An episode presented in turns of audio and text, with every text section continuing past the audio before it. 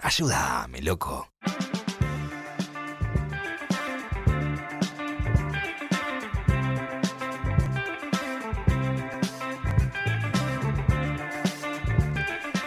Ya le vamos avisando al señor Fede Simonetti que nos vamos a pasar unos minutos, algo que hacemos muy poco en este programa, demasiado poco. Así que eh, que sepa disculpar que vamos a entregar un poco tarde porque... eh, Lo cual igual está Ah, bien está porque bien. es su olor. Está bien. No Te, está- te prometo que la próxima lo voy a traer y voy a, voy a rociar a todo el estudio. rellena una encanta, botella. Un, secreto, un sí. pulverizador tipo para limpiar los vidrios, te lo Por trae con eso. favor.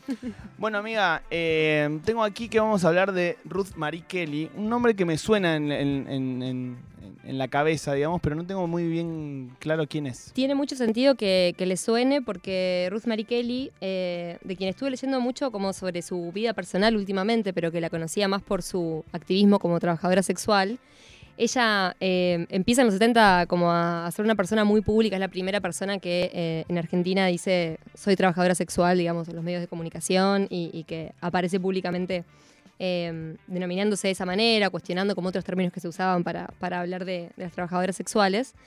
Em, particularmente yo la conocí a ella no tanto, o no desde su lugar específicamente del activismo de trabajo sexual, sino porque gracias a ese activismo se hizo como un nombre muy importante en la mm, contracultura de la década de los 70, 80 y 90. Em, quizás la vieron en algún documental de punk de los 90, por ejemplo, o algo por el estilo. Em, Ruth Mary Kelly era, bueno, como dije, era trabajadora sexual, pero además era bisexual y hablaba de cosas que nadie estaba hablando en la década del 70. O sea, ¿En dónde hablaba, amiga? O sea, ¿cuál era su...? bueno, hay, hay algo muy, eh, muy tierno que es como su primera aparición pública así rimbombante, que es eh, en 1970 un periodista de la opinión publica una nota sobre una prostituta francesa en el diario y como tres días más tarde cae Ruth Marie Kelly a la redacción en plan, tengo opiniones sobre tu nota Ah, buenísimo. te quiero contar cosas.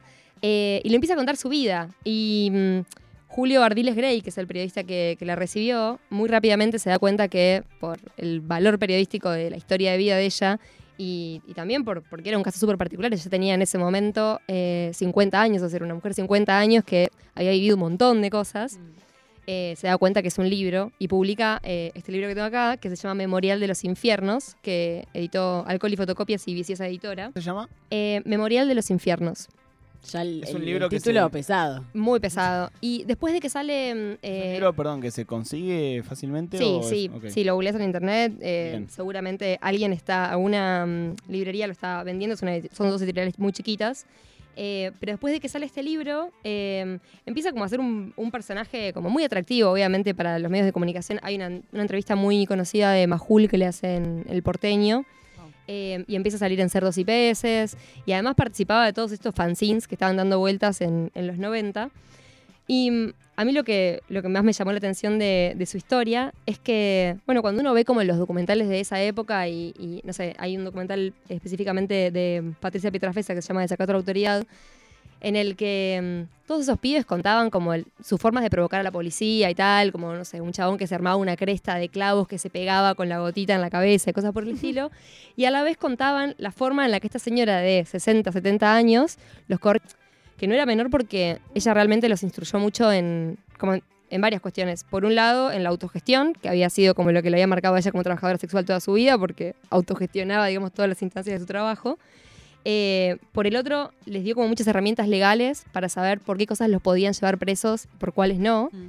Y les explicaba, por ejemplo, bueno, la inconstitucionalidad de los edictos policiales por los que por ahí te llevaban, no sé, 30 días en cana porque estabas haciendo poco en un lugar Mm. o porque tienes una cresta azul, o en el caso de las trabajadoras sexuales, porque incitabas al acto sexual en la vía pública, cosas por el estilo. Los edictos policiales estuvieron hasta el 97 Ujú. en la ciudad de Sí. Buenos Aires, o sea, muy eh, venido acá en el tiempo. Es un, es un montón y bueno, obviamente como después de la dictadura, to- toda esa policía no- de un día para el otro no, no, no desarmó todo el poder que tenía y actuaba de formas muy abusivas, pero todavía legales, porque como decís, digamos, eh, hacer todo eso fue legal durante un, un largo tiempo. Eh, las- una población que sufrió mucho los edictos policiales era la, la población trans, y había un edicto que era eh, vestir ropa de un género opuesto. Así arbitrarias como eso, bailar pogo, tener el pelo azul. eh, y, ella, digamos, de hecho, en estas alianzas que empieza a formar, que, a priori, digamos, lo que tenía en común con, con los punks y con los heavies era que la policía se los llevaba presos varios días porque,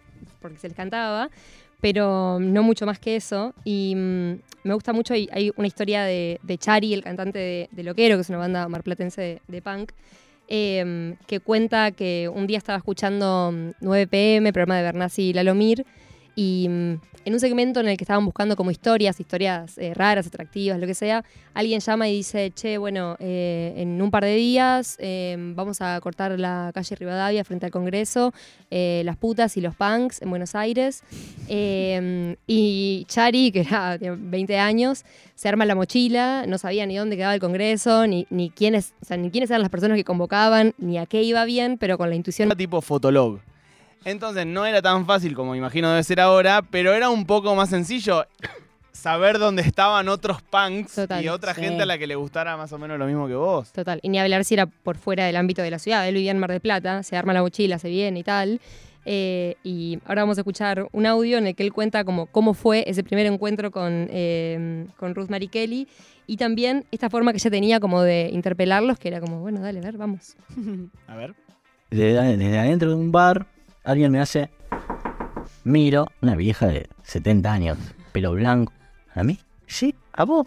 Vení, adentro del bar. Y me dice, ¿vos sos punk? Silencio, porque yo no sé qué soy todavía. Imagínate en ese momento. No sé, le digo, ¿viniste a la manifestación contra la policía? Sí. Bueno, vení que estamos armando las pancartas. Acá Patricia con ella. La señora en cuestión era Ruth May Kelly, la famosa profesional del sexo. El otro bando que convocaba, las putas y los punk. Es muy lindo, ese es un fragmento de, del- de un episodio del podcast este- Stay Free, que Chari cuenta, bueno, como un montón de cosas de, de eso, que fue en 1985, fue la primera marcha contra la policía. Y cuenta también que eh, la policía tampoco tenía como un protocolo para actuar. O sea, en un momento eran tres gatos locos. Uno de esos era una señora de 60 años que estaba sentada en el medio de la calle. La policía no sabía bien qué hacer. Y. Chari decía, o sea, era obvio que nos querían cagar a trompadas, pero también estaba la gente del colectivo de la calle que estaban cortando, que también nos quería cagar a trompadas. Entonces la policía tenía que ir. Pero mm, es muy linda la.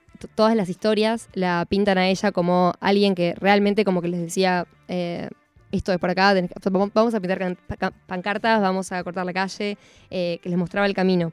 Y mm, hay otras dos historias eh, muy, muy lindas que cuenta Patricia en su fanzine eh, Resistencia sobre, sobre Ruth. Eh, y Ruth tenía 60 años.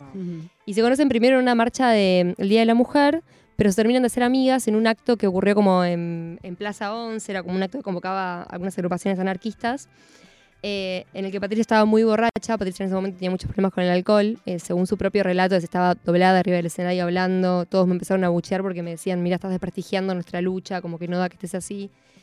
Y Ruth se sube al escenario, agarra micrófono y los empieza a cagar a pedos a todos y les dice como que esto no tiene nada que ver con la ética que ustedes dicen tener eh, y la defiende y ahí se terminan de ser amigas y, y esa amistad, digamos, dura toda la, toda la vida de Ruth que falleció en, en 1994, que es el mismo año que se funda AMAR, que es la Asociación de Mujeres Militantes Argentinas, para la que ella también como que allanó mucho el camino, digamos. En los últimos años AMAR eh, ganó mucha visibilidad y, y en ese momento hablar de trabajo sexual era una locura, una cosa de otro planeta. Sí, sigue siendo hoy en día un debate difícil de, de trasladar, inclusive dentro de los feminismos. como Totalmente, sin- totalmente. Bueno, de hecho, algo que, que pasó con Ruth es que como ella en algún sentido estaba en, en este lugar tan disidente, adentro y afuera del feminismo, empezó a impulsar como muchos espacios nuevos para, digamos, que representaran específicamente las cosas que, que ella y, y el colectivo eh, que integraba necesitaban.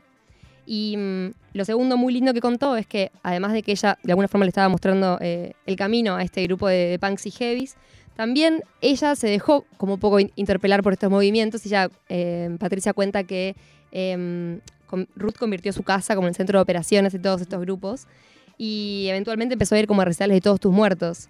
Y se acordaba de una noche que Todos tus muertos estaba tocando eh, Tango Traidor, que es una canción que habla de mismo tiempo, ¿no? Tranqui, tranqui, tranqui. Bueno, eh, en este libro que, que, mm, como decía Ardile, ella pasa como por un montón de trabajos, además del trabajo sexual, eh, pero es genial porque, bueno, ella nació en la década del 20 y en la década del 40 y del 50 como que toda la ciudad de Buenos Aires era otro lugar, entonces de repente reconstruye una ciudad que ya hoy no conocemos, toda su vida su trabajo en el puerto porque ella trabajaba con, con los barcos que venían con extranjeros.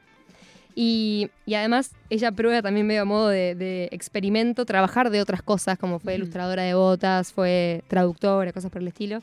Así que mm, toda esa experiencia está plasmada en, en Memorial de los Infiernos. Eh, es un libro que les recomiendo mucho si les interesa como la escena de los 90. Es un personaje hermoso. Me recontra interesa. Re. Sí, me, y me encantan estos personajes que siento muy analógicos. No sé, es como que siento eh, que hoy en día es difícil encontrar personajes así, ¿no? Tan eh, poco plásticos Mm, o tan. Sí, poco- me hizo acordar un poco poner a Norma Pla. Como Sí. otro personaje Fue así también. fue la primera imagen que se me vino a mí también. Total. Incluso a Jacobi, ¿no? Que lo, lo trajiste vos el, el otro día, como así personajes súper vanguardistas, contraculturales, súper punks desde su eh, identidad, ¿no? Eh, siento que Ruth Marie Kelly es un centro cultural o algo así que al que he ido, porque es un nombre que tengo muy en la cabeza. Hay muchas cosas con su nombre. Claro, Sí. y que tengo muy en la cabeza y que, y que ahora le- se llenan de, de significado. Pasó Pasas Cara, te trajo Susan Día, como, eh, los, como estamos acostumbrados a que haga los martes. Recomiendo mucho sus eh, columnas que pueden encontrarlas en el canal de YouTube de la radio. Están realmente todas muy buenas y están todas cortadas para escuchar. La de Jacobi había sido la última. Sí. Eh, buenísima esa también. Así que siempre uno encuentra ahí una data súper interesante.